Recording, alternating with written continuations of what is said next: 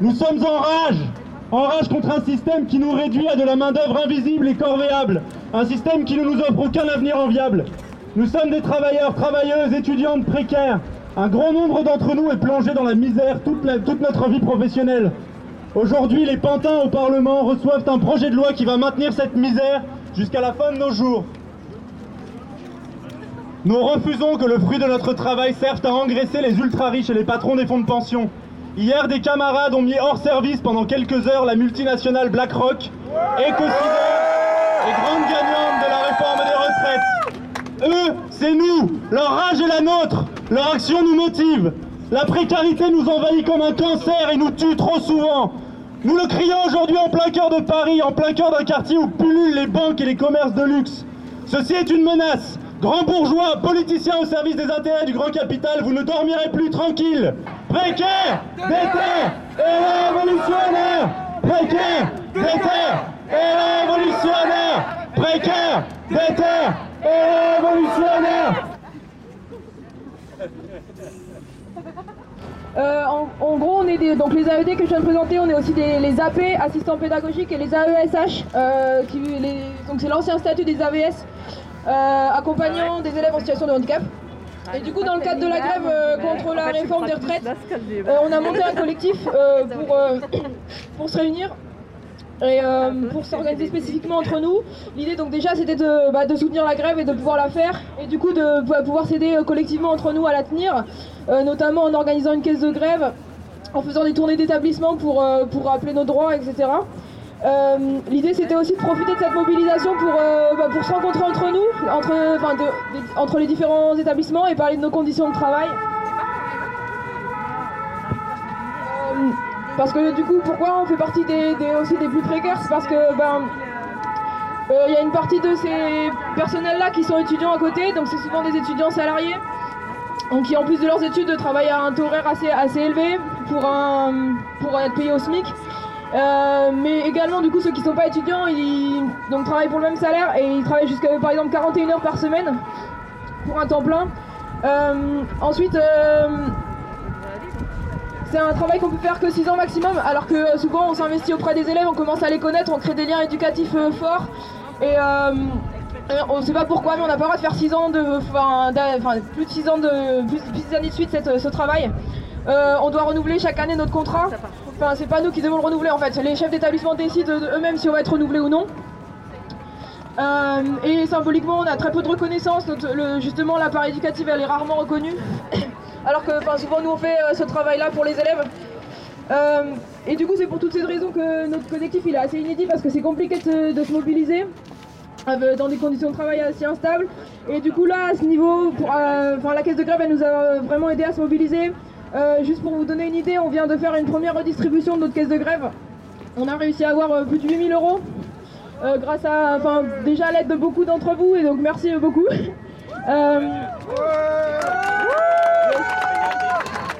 on a pu rétribuer entre 50 et 65% des pertes de salaire de 70 personnes à peu près, un peu plus, qui représentent 30 établissements de l'île de France. Euh, donc on a essayé de répartir, enfin de donner un peu plus à ceux qui sont en situation de précarité justement et ceux qui ont des enfants à charge aussi. Donc on est euh, plutôt fiers de ça. Et euh, aussi avant de laisser la parole à quelqu'un d'autre, je voulais juste préciser que quand on parle de conditions de travail difficiles, c'est surtout pas pour en fait incriminer les élèves. Le problème là-dedans, c'est pas du tout eux. c'est plutôt bah, des, logiques institutionnelles, des fonctionnements hiérarchiques qui font que bah, notre rôle il est souvent réduit à faire respecter des règles qu'en fait qu'on n'a même pas choisies et que souvent on conteste. Le problème c'est aussi euh, certains, certains chefs d'établissement euh, qui vont jusqu'à appeler la police pour euh, résoudre, certains conflits et même là c'est une pratique qui commence à devenir de plus en plus banale et de plus en plus fréquente dans le cadre du mouvement actuel des lycéens qui se mobilisent contre la réforme Blanquer et, dans et donc dans le cadre des épreuves anticipées du baccalauréat. du coup, je rappelle que euh, bah, du coup notre collectif on, est, on, se, on, est, on se positionne en soutien avec euh, tous les lycéens et lycéennes mobilisés et que bah, on, se, on, se positionne vraiment contre ces pratiques-là et contre la euh, précarisation de l'école avec toutes les réformes qui sont en cours.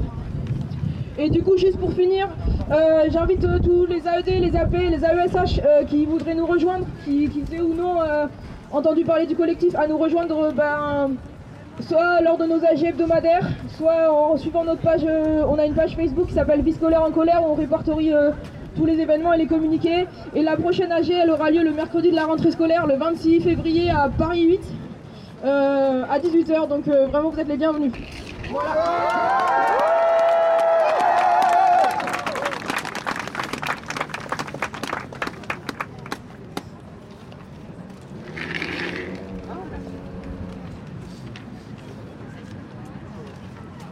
Nous assurons les missions pérennes de l'université et des labos au quotidien, mais nous ne sommes pas fonctionnaires.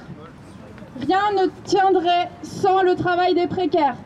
Personnel des bibliothèques, ingénieurs, personnel administratif, techniciennes et techniciens, personnel des services sociaux et de santé, enseignantes et enseignants, chercheuses et chercheurs. Les facs et labos ne peuvent plus, tourner, ne peuvent plus tourner les yeux de notre souffrance et de notre exploitation. Le système d'emploi précaire sur lequel tourne l'université est en train de craquer. Le vivier de main-d'œuvre se tarit avec la perte de tout espoir d'accéder à un poste de fonctionnaire, statut qui va tendre à disparaître avec la loi de programmation pluriannuelle de la recherche. De toute façon, le durcissement des conditions d'indemnisation chômage ne permet plus de tenir entre deux contrats précaires. Enfin et surtout, le passage au système par points ne promet qu'une retraite de misère. Dans notre secteur massivement soumis au début de carrière hachée et tardif et très féminisé. Sans perspective digne, pourquoi continuer à accepter que nos heures de travail soient sous-payées quand elles ne sont pas simplement gratuites? Pourquoi continuer de travailler bien souvent sans contrat, hors de tout cadre légal? Nous refusons de taire l'aggravation de nos conditions de travail et d'emploi qui, dégradent toujours plus les conditions d'études à l'université. TD surchargé, manque de place en amphi, évaluation à marche forcée, manque de personnel social et de santé, conditions matérielles indignes, même dans les universités dites d'excellence. Nous refusons de travailler dans l'invisibilité et de disparaître en silence.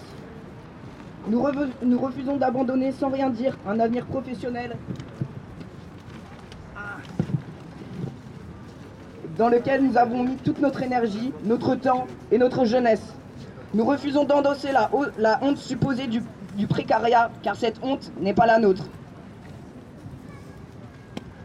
Cette honte, c'est celle de l'université de la recherche qui continue euh, pardon, même quand on fait un rassemblement, il pleut, il y a les cloches et tout, rien ne va plus. Euh, alors cette honte, c'est celle de l'université de la recherche qui continue à tourner au prix de notre exploitation et du non-respect du droit du travail élémentaire. Plus que tout, il est inacceptable qu'une partie des collègues, des collègues BIAT et des enseignants non titulaires ne parviennent pas à vivre de leur travail.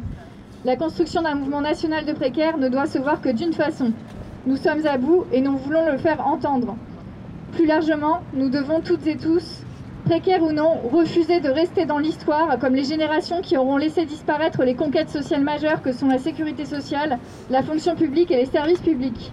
Battons-nous pour que les facs et les labos soient un service public libre et émancipateur pour ses personnels et ses usagers et ses usagères. Précaires, déterre et en colère Précaires, déterre et en colère Précaires, déterre et en colère Précaires, déterre et en colère terre et en colère terre et en colère et en colère Rétro vénère Je m'appelle Sophie, je suis étudiante euh, en master de sciences politiques à l'université de Paris 8 et je suis ici parce que je suis membre de Solidaire étudiante. Euh, donc euh, il y a maintenant trois mois que nous sommes en lutte Trois mois quasiment jour pour jour qu'un de nos camarades s'est immolé par le feu devant le Crous de Lyon en réaction à une situation intenable qu'il ne pouvait plus supporter. Sans bourse pour cause de redoublement, sans logement, il a voulu faire de son geste de désespoir un acte politique par un message laissé sur Facebook. Syndicaliste étudiant investi, il était, comme nous le sommes également, bien trop conscient du fait que sa situation n'était pas un cas particulier, que ses vies détruites petit à petit par l'angoisse du découvert et de la fin du mois qui arrive le 15 sont devenues plus monnaie courante qu'exception à la règle. La précarité étudiante mériterait des pages entières. Bourse trop faible, logement insuffisant et insalubre, malnutrition, manque d'accès aux soins. Quelques chiffres éclairants cependant. À l'heure actuelle, le montant maximal des bourses est de 452 euros rapportés sur 12 mois. En effet, nos bourses ne tombent que sur 10 mois. On nous fait croire que nos loyers aussi ont des pauses pédagogiques l'été. Le montant moyen des loyers de logements étudiants est lui de 430 euros. 22 euros pour se nourrir, se déplacer, se vêtir, ce n'est pas assez, vous en conviendrez avec moi. Cela nous fait 6 repas crous pour un mois. 43% des étudiants et étudiantes disent avoir refusé d'aller se soigner l'année passée. Les logements étudiants ne peuvent accueillir que 6% de la population étudiante. Face à tout ça, comme pour notre ami, le désespoir guette. 8% des étudiantes ont pensé à se suicider l'année passée contre 3% des 15-30 ans. Tout augmente sauf les bourses, sauf le nombre de médecins travaillant pour la médecine préventive universitaire, sauf les fonds sociaux d'urgence censés pouvoir nous, sauver des situations économiques les plus tendues. Ces mêmes bourses qui sont supprimées si l'on redouble trop, si l'on est trop absente. Quand 46% des étudiantes travaillent en parallèle de leurs études, le salariat impacte nos études, nos disponibilités, notre énergie, notre capacité à valider un semestre du premier coup, à avoir de bons résultats, à entrer dans des masters sélectifs. Et certaines même ne peuvent pas travailler, contraintes par des impossibilités administratives, non éligibles aux bourses, se retrouvant à payer des frais d'inscription multipliés par 16 à la rentrée 2019. Les étudiantes étrangères sont aussi les premières à souffrir de cette précarité quotidienne, celles qui rongent, celles qui ne laissent pas de répit. Suite à tous ces, ces constats, en fait, ces constats dramatiques, on a dressé lors d'une intersyndicale étudiante en novembre un nombre de revendications. Comme c'est une intersyndicale étudiante, nous, Solidaire étudiante, on s'est mis d'accord avec la FAGE. Donc c'est tout un tas de revendications que vous retrouverez dans ce communiqué. Mais en fait, nous, ce qu'on veut, c'est pas très très compliqué. On exige le traitement rapide des dossiers de versement de bourses et aides en temps et en heure, qui passe notamment par l'embauche de personnel de Crous. On exige l'ouverture des régimes spéciaux étudiants. On exige la simplification des démarches d'accès aux aides d'urgence et l'augmentation du budget qui leur est alloué. On exige la réhabilitation des résidences dégradées et insalubres et leur augmentation en nombre. Par ailleurs, tout ce que je voulais ajouter, c'est que la réponse de la ministre par rapport à ça, ça a été du mépris. Ça a été la mise en place au bout de deux mois et demi d'attente d'un numéro d'urgence qui nous renvoie vers des personnes qui n'ont pas été formées et qui nous expliquent qu'il faut qu'on appelle les assistantes sociales du Crous. Donc en fait, voilà ce qu'on nous répond. Il y a des gens qui meurent, il y a des gens qui se donnent la mort encore toutes les semaines à l'heure actuelle. Il y a des gens qui sont en rupture familiale et qui finissent à la rue. Il y a des étudiantes qui dorment dans leur voiture, qui dorment dans des bus de nuit à Paris. Et on nous donne un numéro. Donc pour tout ça, nous, on lâchera pas. Pour notre camarade, on lâchera pas. Et pour tous les autres.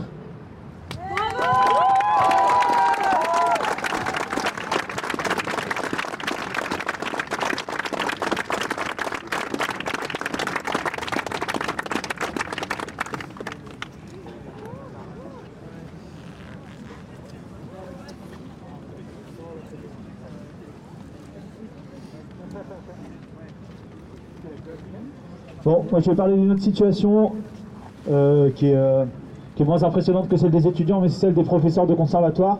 J'en parle parce que c'est toujours le, public qui crée de la précarité. Euh, donc les, jeunes diplômés des conservatoires qui vont eux-mêmes enseigner dans les conservatoires, souvent sont embauchés, embauchés sur 10 mois en CDD, payés par Pôle emploi l'été, et évidemment, vu qu'ils ont le suivi d'une classe, eh ben, ils doivent revenir en septembre, etc., etc. Le pire de ces statuts, c'est le statut de vacataire à la mairie de Paris, qui est euh, normalement un statut de remplacement. Et en général, en moyenne, les gens passent au moins 5 ans en tant que vacataire, donc c'est payé à l'heure. Donc quand il y a des vacances scolaires, même dans l'année, vous êtes moins payé, etc. Euh, voilà, c'est des petits statuts tout bêtes, mais euh, s'il y en a qui prennent des cours en conservatoire ou qui ont des enfants, etc., vu que c'est les municipales, voilà, il y a des petites choses à faire. En général, euh, ça marche bien de parler de tout ça avant les, avant les élections.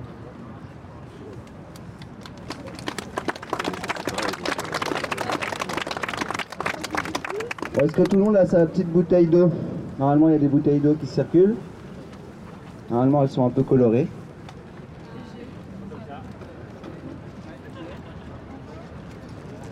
Encore merci à, toutes et tous d'être venus euh, aujourd'hui. On va vous faire un petit, euh, un petit discours euh, pour clore ce rassemblement. Je laisse la parole. La précarité touche de plus en plus de monde, de tous âges. Elle touche les travailleuses et travailleurs de tous les secteurs du privé et du public. Les chômeuses chômeurs, inactifs et inactives, étudiantes et étudiants, les enfants, tout particulièrement les femmes, les personnes en situation de handicap et les étrangères et étrangers.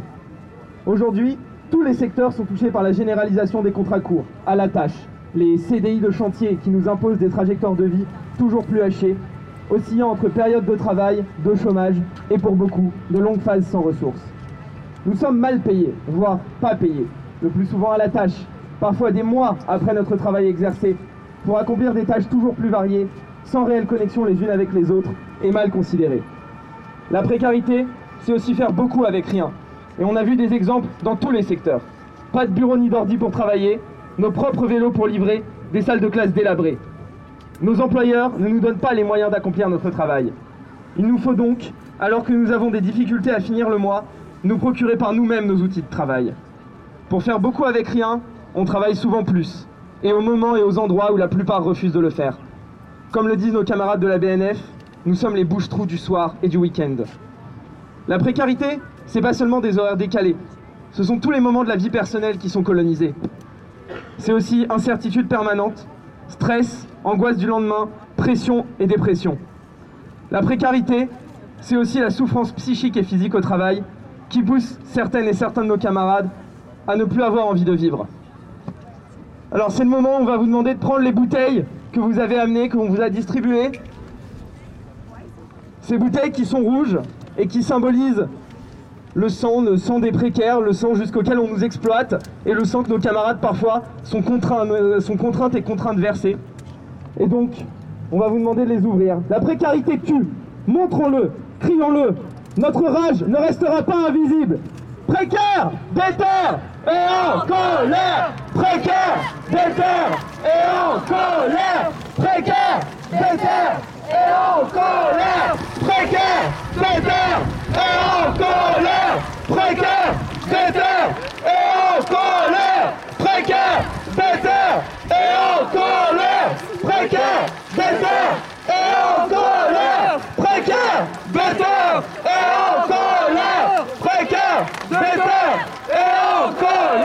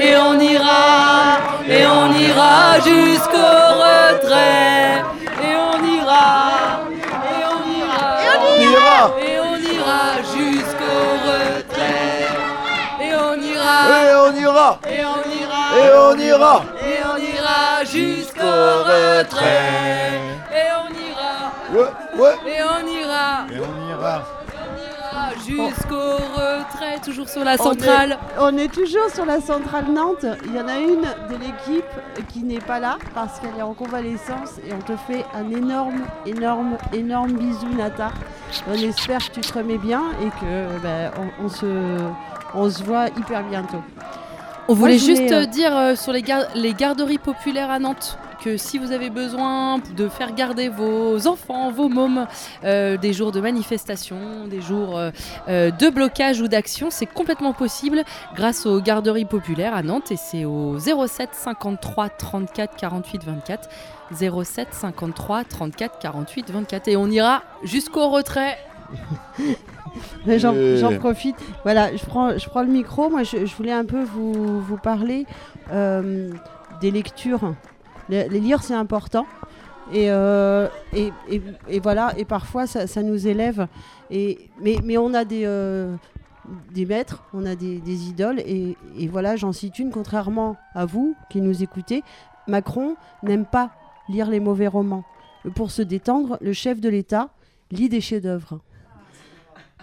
Et ce papier qui dit euh, Le Monde, Le Monde, le journal, hein, citait une phrase d'Emmanuel Macron trouvée dans un livre d'Étienne de Montetti qui s'intitule Dans la bibliothèque de nos présidents. Je n'aime pas lire les mauvais romans. On reconnaît là la supériorité de notre président, qui n'est certes pas n'importe qui, sans quoi il ne serait évidemment pas notre président. Les mauvais romans, ajoute-t-il, ça ne me détend pas du tout. L'homme commun, lui, lit des mauvais romans. Les mauvais romans le détendent. La chose se déroule ainsi. Euh, euh, Sache-le, Clem, je pense que tu peux en prendre de la graine. L'homme commun, tout le jour, fait du mauvais travail.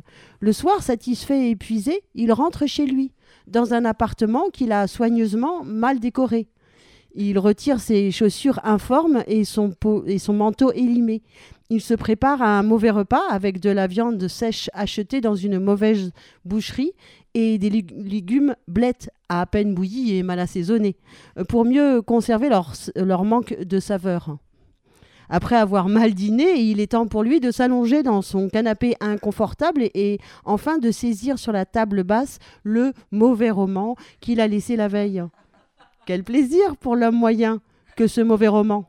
Il goûte tout particulièrement son personnage principal mal caractérisé, la maladresse de la phrase et l'invraisemblance des dialogues. L'intrigue est sans intérêt. Quelle merde ce livre s'exclame-t-il sur un ton admiratif.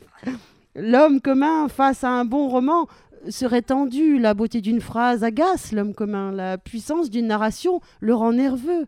L'homme commun, lorsqu'il lit un chef-d'œuvre, gigote et ronge ses ongles mal limés. Par euh, bon roman, on entend le genre de roman euh, qu'Emmanuel Macron aime lire. Le président, il l'a dit à de nombreuses reprises, n'aime pas le relativisme. Au début de son quinquennat, il dénonçait le relativisme absolu dans lequel nous sommes confondus, disait-il, phrase admirablement tournée, profonde et saturée de sens, qu'on ne pourrait assurément trouver que dans un excellent roman. Les relativistes, ennemis philosophiques du macronisme, euh, s'imaginent que les croyances et les goûts sont divers, que par exemple le bon roman de l'un et le mauvais roman de l'autre, bilvesée décadente, crétinisme horizontal. La littérature, et le président le sait, est verticale, comme le pouvoir. J'assume totalement la verticalité du pouvoir, a-t-il déclaré. Heureux de demeurer dans les bas échelons de cet édifice vertical qu'est le monde, l'homme moyen finit un chapitre ennuyeux et referme son mauvais roman. Il médite quelques instants sur un poncif qui l'a frappé par sa banalité. Il enfile un pyjama rêche et se couche près de son épouse. Tu es plus laide que jamais, lui dit-il. Elle sourit et lui répond Mauvaise nuit, mon amour. Le ruissellement, c'est notre sang qui coule.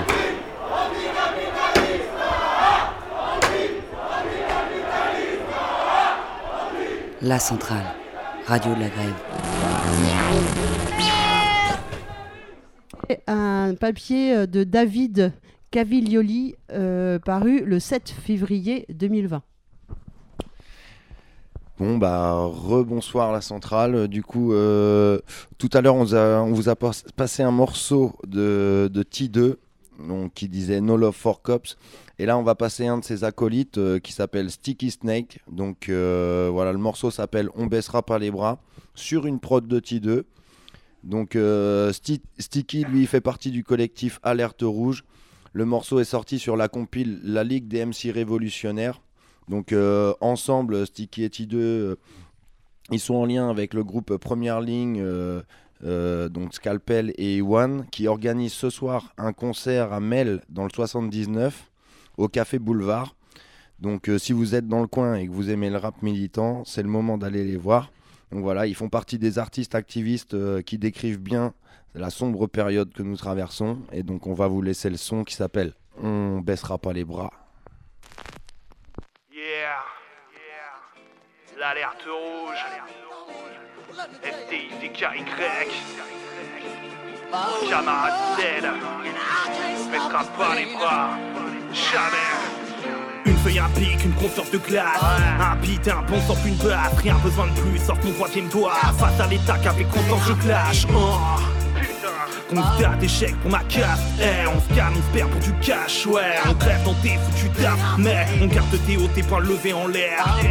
Poings levés en l'air. On part de révolte et crache nos rêves en fer. T'avais un doute, bien sûr qu'on est en guerre. Eh ouais Bien sûr qu'on est en guerre. Les condés enferment, les condés enterrent. Il faudrait qu'on teste et accepter l'enfer. Non je suis pas Charlie, je suis Clément, je suis Rémi, je suis Adama, je suis chaque victime de ce step qui dément, qui assassine et qui dément, qui baratine, c'est qui dérange, qui a dit que l'argent n'avait pas d'odeur, l'argent puis nos morts et le mépris des grands. Partout ça pète de la date à la tête, de la fac à la tête, de les à la crèche, wesh on crève dans la crasse, on grave dans la S, on nous laisse dans la passe, on nous clash dans la presse, y a trop d'abus de nos gars qui saignent, y a que la rue comme grand débat qui tiennent, baisse pas les bras, leur laisse pas tes droits, y a que la lutte et le combat qui payent, le capital nous décapite nous fait patibuler dans un état piteux. Libertaire en lutte, liberté ma vie te va capituler face à tes amis Y'a pas d'équité face aux bleus équipés. Ton œil t'a quitté, c'est eux qu'on a quitté Pour les téléguidés, mensonge télévisé Ton coupé t'es quitté sur la prod à Les écoles au lycée, des villages aux cités On baissera pas les bras. Étudiants, chômés, break, travailleurs dépités. On baissera pas les bras. Je joue comme le climat, blocage, crête et piqué On baissera pas les bras. Les black blocs, gilets jaunes, toto ou syndiqués. On baissera pas les bras vous voyez, non seulement la violence est inacceptable, mais en plus elle ne mène nulle part. Enfin, rester assis pendant 5 heures à manger des macarons d'un côté et des vies brisées des poursuites judiciaires de l'autre. De quelle violence est-ce que vous parlez? De quelle violence est-ce que vous parlez? Faut pas être en jaune, faut pas être en noir. Faut être en bleu pour qu'on t'entende dans la rue. En haut, la fraude, c'est des milliards. Pour 5 euros de cap, c'est toi le connard. Dans la bulle, y a plus de beurre, plus d'épinards. Mais t'as fait tes toits et t'auras leur salut. Mat leur Rolex, et si t'y crois pas, font le LPT pour t'en mettre au plein la vue. Oh, royaume des aveugles, on épargne les gens lucides. Chaud, Danax et Valium auront le mal d'être translucide. Les politiques jettent le voile sur la misère. Tu vois que tu feu les médias et jettent de l'huile. La flamme de marine sera y'a pas de mystère, non. La bourgeoisie kiffe le fascisme en temps de crise. Qu'est-ce qu'on ferait pas pour du profit? Sauver un banquier, cramer la banquise. Oh. Notre révolte est leur hantise. De droite à gauche, esprit à la haute. Donc oublie le vote pour défaire de leur emprise. Ils ne nous feront plus tourner en rond. On squatte le giratoire. Ces riches bâtards bisent armes et avions. Là où ils nous disent qu'il y a pire à voir. Ils sont vraiment pris à tout pour le blé. Mais le monde est à nous, allez viens refrais. On part cramer leur BMW fait. La liberté marche à pied point le fait. Le capital nous décapite, nous fait patibuler dans un état piteux. Libertaire en lutte, liberté ma vie te va capituler face à tes amis. Y'a pas d'équité face au bleu équipé. Ton œil t'a quitté, c'est eux qu'on a quitté. Pour les téléguidés, mensonge télévisé. Ton coupé t'es quitté sur la prod à Les bloqueurs du public, des prieurs du privé. On baissera pas les bras. Maçon, comité collectif impliqué. On baissera pas les bras. Les jeunes de quartier pop aux militants piqués. On baissera pas les bras. Les bouquins ne se cachent même plus pour nous niquer. On baissera grave les. Plus de taf, plus de chômage, plus de retraite, c'est bien la merde. Et préviens les vrais preneurs d'otages que mes grévistes n'ont plus rien à perdre. Sticky.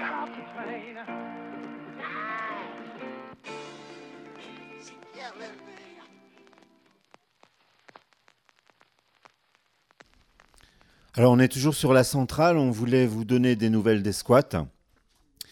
Vous savez que les squats se multiplient, que c'est une façon de résister euh, à la spéculation immobilière et à habiter dans un habitat malsain, trop petit, trop cher. Et euh, donc le, squat qu'on soutient depuis le début, c'est la commune. Euh, on a peur pour eux d'une expulsion imminente, mais ils tiennent encore, ils tiennent la place. Ils préparent toujours ardemment le carnaval qui aura lieu le 22 février à Rezé. Et euh, on est avec eux, on pense à eux. C'est un lieu qu'on adore, c'est un squat d'artistes. qui inventent, euh, qui inventent des utopies comme on aime. Et puis il y a le squat de la rue Moquechien, juste à côté de Talensac, dans un gymnase. Alors euh, c'est un squat qui est soutenu par l'autre cantine. Et l'autre cantine à Nantes, c'est quelque chose d'important. C'est des centaines de repas tous les jours. Et euh, ils ont un peu enquêté sur les propriétaires de ce lieu. Et alors c'est c'est une société qui s'appelle Covivio. Covivio, c'est l'ancienne foncière des régions. C'est un leader européen en gestion immobilière avec un patrimoine de 23 milliards d'euros, un chiffre d'affaires de 539 millions d'euros en 2018.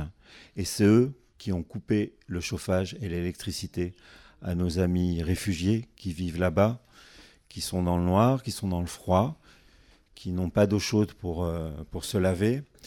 Et euh, il faut savoir que derrière Covivio, quand on fouille un peu, on se rend compte qu'il y a beaucoup d'actionnaires, mais un des principaux, c'est BlackRock.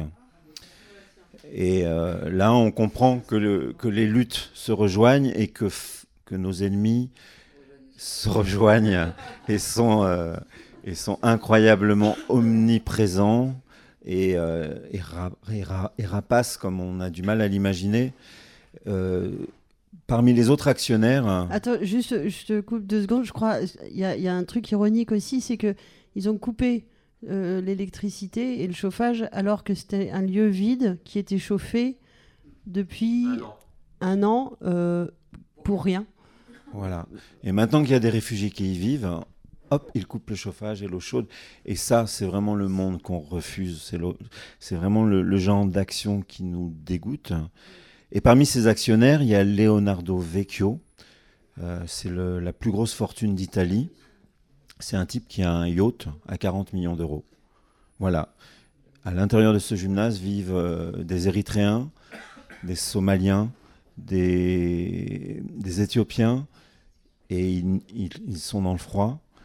Et voilà, c'est quelque chose euh, où se figure le monde contre lequel on se bat. Et il y a un troisième squat à Nantes, c'est le squat de la Motte Noire, qui est à, euh, près du pont de la Motte Rouge. C'est un squat qui est en cours d'expulsion. On n'en sait pas plus pour le moment, mais c'était pour vous donner des nouvelles des squats. Ils ont besoin d'aide, ils ont besoin de soutien, ils ont besoin qu'on soit nombreux quand il y a des expulsions, qu'on soit nombreux à leur apporter des matelas, de quoi faire la cuisine. C'est vraiment important. Et si on veut euh, connaître un peu le détail euh, des, des besoins des, des squats qui sont encore actifs, euh, l'autre cantine se fait le relais d'informations, entre autres, autres euh, activités euh, euh, euh, comment, nécessaires. Ouais, sur le site de, de l'autre cantine ou sur leur page Facebook, on trouve la, la liste de ce dont ils ont besoin, c'est-à-dire la, la base de quoi cuisiner, des bouteilles de gaz, des, des matelas, des couvertures. Ils ont froid, des jouets d'enfants, des, des tapis de sol pour les enfants. Voilà, ils ont besoin d'aide et on passe le message. Après une première balle, j'en ai pris quatre. Je vous le dis, je vous le dis, que maudite soit la bague. Ceux qui rendent une révolution pacifique impossible rendent une révolution violente inévitable.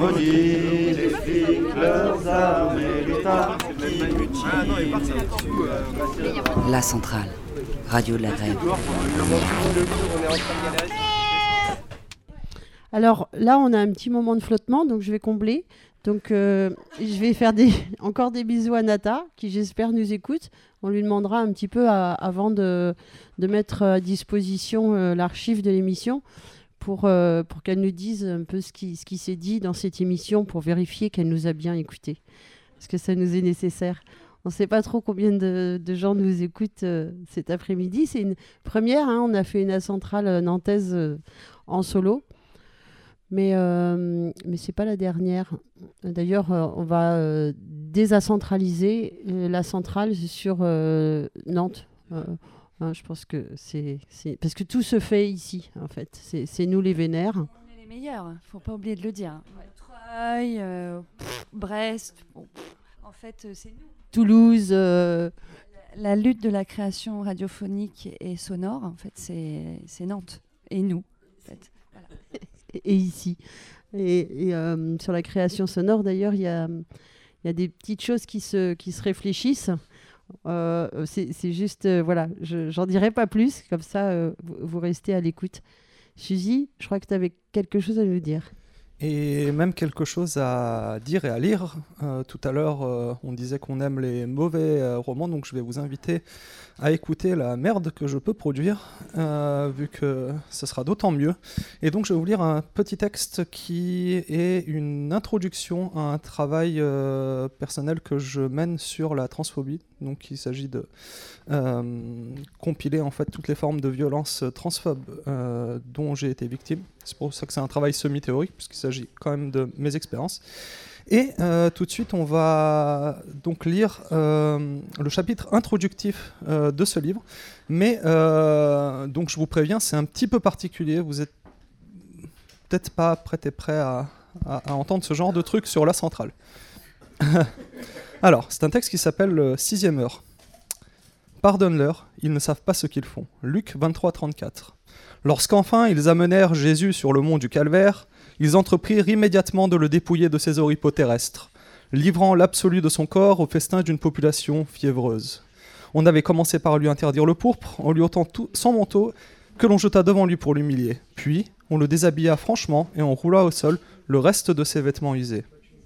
À l'orée de la sixième heure, on se partagea avidement ses frusques, et l'assemblée eut tout le loisir d'observer cordes et guenilles passer de main en main, viscères fraîchement extirpés, suspendus entre les griffes livides d'une poignée de chimères.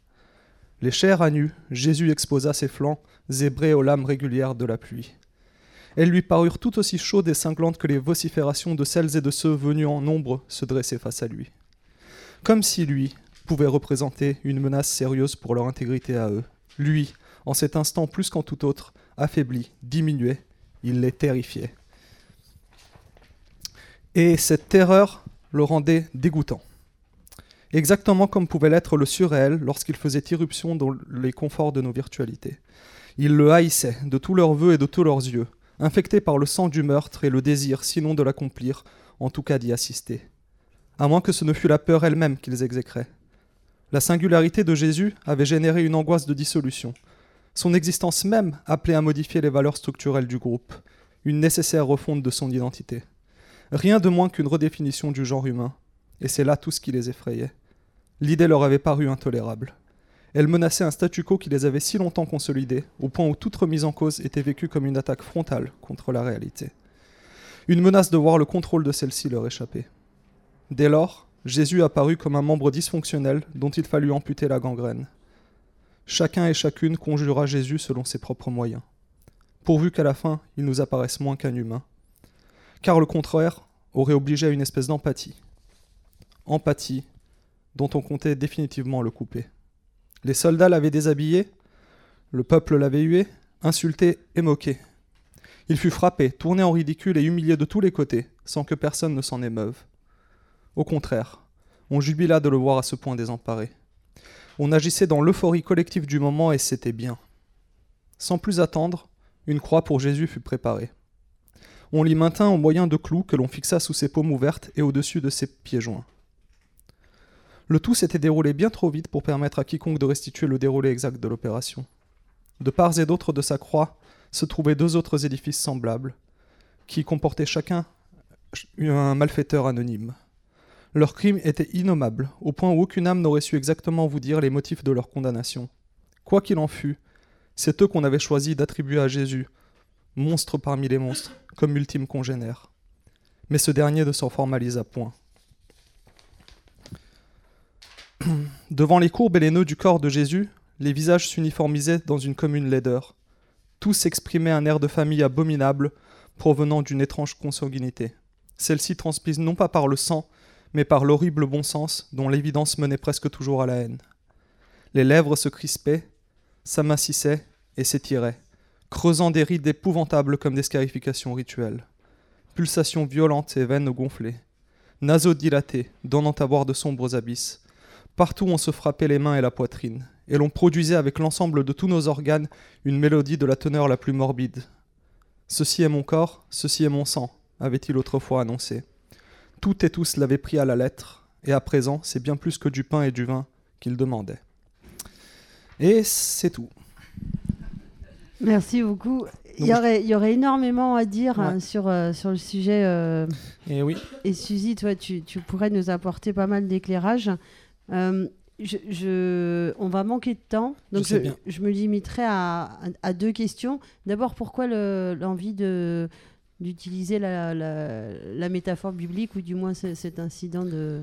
Eh ben, très rapidement, il y a une partie personnelle là-dedans, parce que je sais pas pourquoi, mais euh, quand je subissais des violences, euh, ce qui m'obligeait plutôt à ne pas répondre, en fait, ce qui me poussait plutôt à, ne pas répondre, c'était qu'à chaque fois que, que, que j'allais être prise à partie, j'avais cette euh, phrase qui revenait Pardonne-leur, ils ne savent pas ce qu'ils font, en faisant sauter le père évidemment en devant, parce que comme ça on peut se l'approprier, on ne demande pas à Dieu, euh, encore moins à Dieu le père, c'est encore pire. Euh, et euh, du coup il y avait cette phrase, alors que je ne suis pas particulièrement croyante, et on n'est pas sur une radio chrétienne, enfin bref, voilà. Je le rappelle quand même, parce que les personnes qui l'ont pris en cours de route peut-être. et, et donc voilà, il y a une partie personnelle, et une autre c'est de montrer en fait que bah, à un moment donné de, l'histoire où tout peut être en fait, euh, toute condition peut être, euh, euh, on va dire problématique et peut être faire l'objet de, de discrimination et d'incompréhension. Et ce qui est drôle, c'est quand du coup en me plongeant dans la Bible pour la première fois et ce passage-là, bah en fait il y avait énormément de, points communs avec la, raison pour laquelle Jésus a été crucifié. C'est un procès qui, selon la Bible, a été bâclé. Euh, et, euh, et donc, euh, c'était vraiment, on l'a vraiment traîné dans la boue. Et moi, j'avais écrit ce passage-là en, en insistant plus sur les réactions des gens que sur euh, vraiment le côté divin. Enfin, voilà.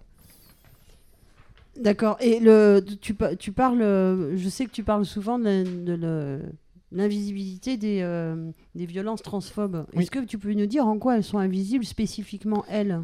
Bah, elles sont invisibles parce que la, la plupart des gens ne savent même pas ce que c'est. Euh, et en fait, quand ils le savent, ils en ont une vague idée qui est récupérée souvent euh, dans, des médias où c'est encore euh, catastrophique la manière dont nous sommes présentés, avec une espèce de fascination morbide justement sur euh, l'avant-après, euh, sur le changement lié au corps, alors que c'est une toute petite partie de nos vies euh, qui intervient à un moment, et c'est à ça qu'on nous, qu'on nous réduit, et ça cristallise l'idée que les... Par exemple, moi je vais parler des femmes trans parce que je suis une femme trans, euh, c'est que les femmes trans ne sont pas tout à fait des femmes, puisqu'il y a eu un avant et il y a après. Euh, ça propage cette idée d'être né dans le mauvais corps, alors qu'il ne s'agit pas du tout d'être né dans le mauvais corps euh, en réalité. Le corps est mauvais non pas parce que il est biologiquement euh, pas conforme, mais parce que les, les gens cristallisent cette idée-là. Et du coup, le corps, un corps, on va dire avec des chromosomes XY, avec euh, un pénis, etc., ne- n'est pas considéré dans la société euh, actuelle comme euh, un corps féminin, alors qu'on pourrait tout à fait l'être, puisque c'est une question, l'identité de genre n'a strictement rien à voir avec la biologie, mais genre vraiment rien du tout. Et ça, c'est encore ce qu'on n'a pas dépassé. Donc c'est les gens ne comprennent même pas en fait qu'ils produisent de la violence souvent. euh, et c'est dommage parce que j'aurais bien aimé parler des trois types de violences euh, transphobes que j'ai on va, on va en parler en fait. Qu'est-ce que quand tu désignes ces violences, est-ce que tu peux nous, nous- nous expliquer un peu Ouais. Bah, D'abord, il y a très rapidement, il y a la violence euh, euh, physique euh, directe, donc c'est euh, très comparable à la misogynie, euh, ce qu'engendre la misogynie classique, donc les agressions sexuelles. Euh, et on parle de transmisogynie parce qu'il y a une dimension euh, supplémentaire qui est que on est euh, donc ça veut pas dire que c'est pire ou moins bien hein, mais la dimension c'est qu'en fait on n'est pas attaqué parce qu'on est une femme euh, mais parce que euh, on nous prend encore pour des hommes. Donc on peut nous faire faire des, les sévices qu'on fait aux femmes. Mais en plus il va y avoir quelque chose d'assez impitoyable on, est suspecté d'avoir trahi euh, la masculinité. En fait on est tourné en ridicule. Euh, donc il y a cette première euh, forme de violence là. La seconde c'est la, curiosité malsaine qui se résume en des injonctions euh, au débat en fait. C'est euh, on nous d'emblée quand on est identifié euh, d'apparence comme étant une personne trans, ben, on va nous parler que de ça et on va souvent être abordé uniquement sur cet angle. Euh, et si on a le malheur de s'énerver, ben, en fait, la personne va, va tout rapporter sur elle. Et elle va pas comprendre que, que, que nous, là, on est en train de vivre euh, donc la dysphorie de genre, dont je parlerai peut-être un autre moment, mais c'est ce truc qui nous met vraiment très, très euh, mal à l'aise. Et la dernière, c'est euh, la transphobie ordinaire, c'est-à-dire de ne, pas chercher à comprendre ce que c'est, de faire des erreurs. Et quand on fait des erreurs, par exemple quand on est mégenré, euh, et si nous on va donc on va être appelé monsieur alors qu'on est une femme, et quand nous on va mal le, prendre ou qu'on va reprendre la personne, elle va faire aucun effort en fait de- pour, euh, se corriger ou alors elle va toujours minimiser en fait l'impact que ça a. Alors que je vais finir sur ça, c'est que ces trois formes de violence en fait, elles ont, euh, ça peut pour moi, hein, elles ont strictement le, même résultat, c'est-à-dire qu'à partir du moment où la personne nous fait sentir qu'on ne peut pas exister comme une, femme comme une autre, et ben en fait déjà euh, c'est nous mettre à l'écart et c'est déjà euh, ça peut nous flinguer complètement la, la journée quoi. Euh, dans les trois cas, il y a, il y a- il y a ce truc-là. Et moi, je dirais même que la transphobie ordinaire, c'est la pire parce qu'elle nous fait douter après de tout le monde. On réalise qu'en fait, ce que les gens voient dans la rue, c'est à ce moment-là, c'est pas une femme, mais un homme, par exemple, habillé en femme. Et je parle toujours du cas des, des femmes trans, puisque je me permettrai pas de. Voilà, surtout assez rapidement de. Et, les mais autres. alors, à ton avis, euh, à quoi c'est dû cette, euh, cette espèce de résistance à, à- à la l'information euh, Ben, c'est que en fait les, les, les, gens ne comprennent pas que justement je disais il y a une redéfinition euh, du genre humain et en fait la, les réflexions qui portent sur la transidentité ça révolutionne euh, complètement la façon dont on envi- envisage les êtres humains. Les personnes cis comme elles ne se posent jamais la question du genre ça leur est complètement évident que que- qu'en fait on est homme ou femme et c'est ils voient qu'il y a autre chose mais en fait ça ne les comme ça les concerne pas directement et qui sont la majorité de la population mais en fait ils vont jamais réinterroger ces catégories là en fait. Euh, Alors pour rappeler juste hein, les personnes cis, c'est les gens qui sont, se sentent bien avec leur genre assigné à la c'est naissance. les- c'est ça c'est exactement ça. Et euh, oui. Et on dit cis pour pas dire personne normale et personne trans. Donc euh, donc voilà. Euh, D'autres questions au- autour de la table? Sinon, on, va, on va devoir se quitter. On, on va terminer à cette, cette euh, antenne nantaise euh, qu'on a fait avec grande joie, même si on était un petit peu seul, qu'on n'avait pas nos, nos copains euh, ni toulousains, ni brestois, ni de Montreuil. Ouais, on espère là que tous les camarades de, de la centrale vont, vont reprendre bien vite. Ouais, on était, euh, on était seuls, mais, mais nombreux, des terres, nombreuses. euh, Du coup, de- euh, on était encore plus nombreux dans le salon qu'on occupe. voilà, c'est ça. On était très très nombreux ici dans, dans le studio et on, et on continue, on lâche pas et on, on- on se battra jusqu'au retrait et, et encore et, et, son- et plus encore. On part pas. On part pas. jamais On baissera pas les bras. Vive le socialisme, vive l'autogestion, vive la sécu.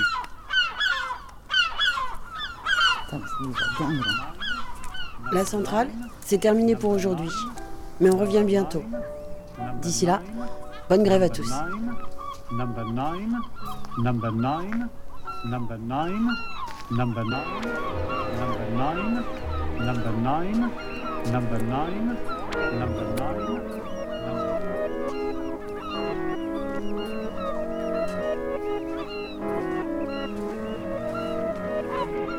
Everyone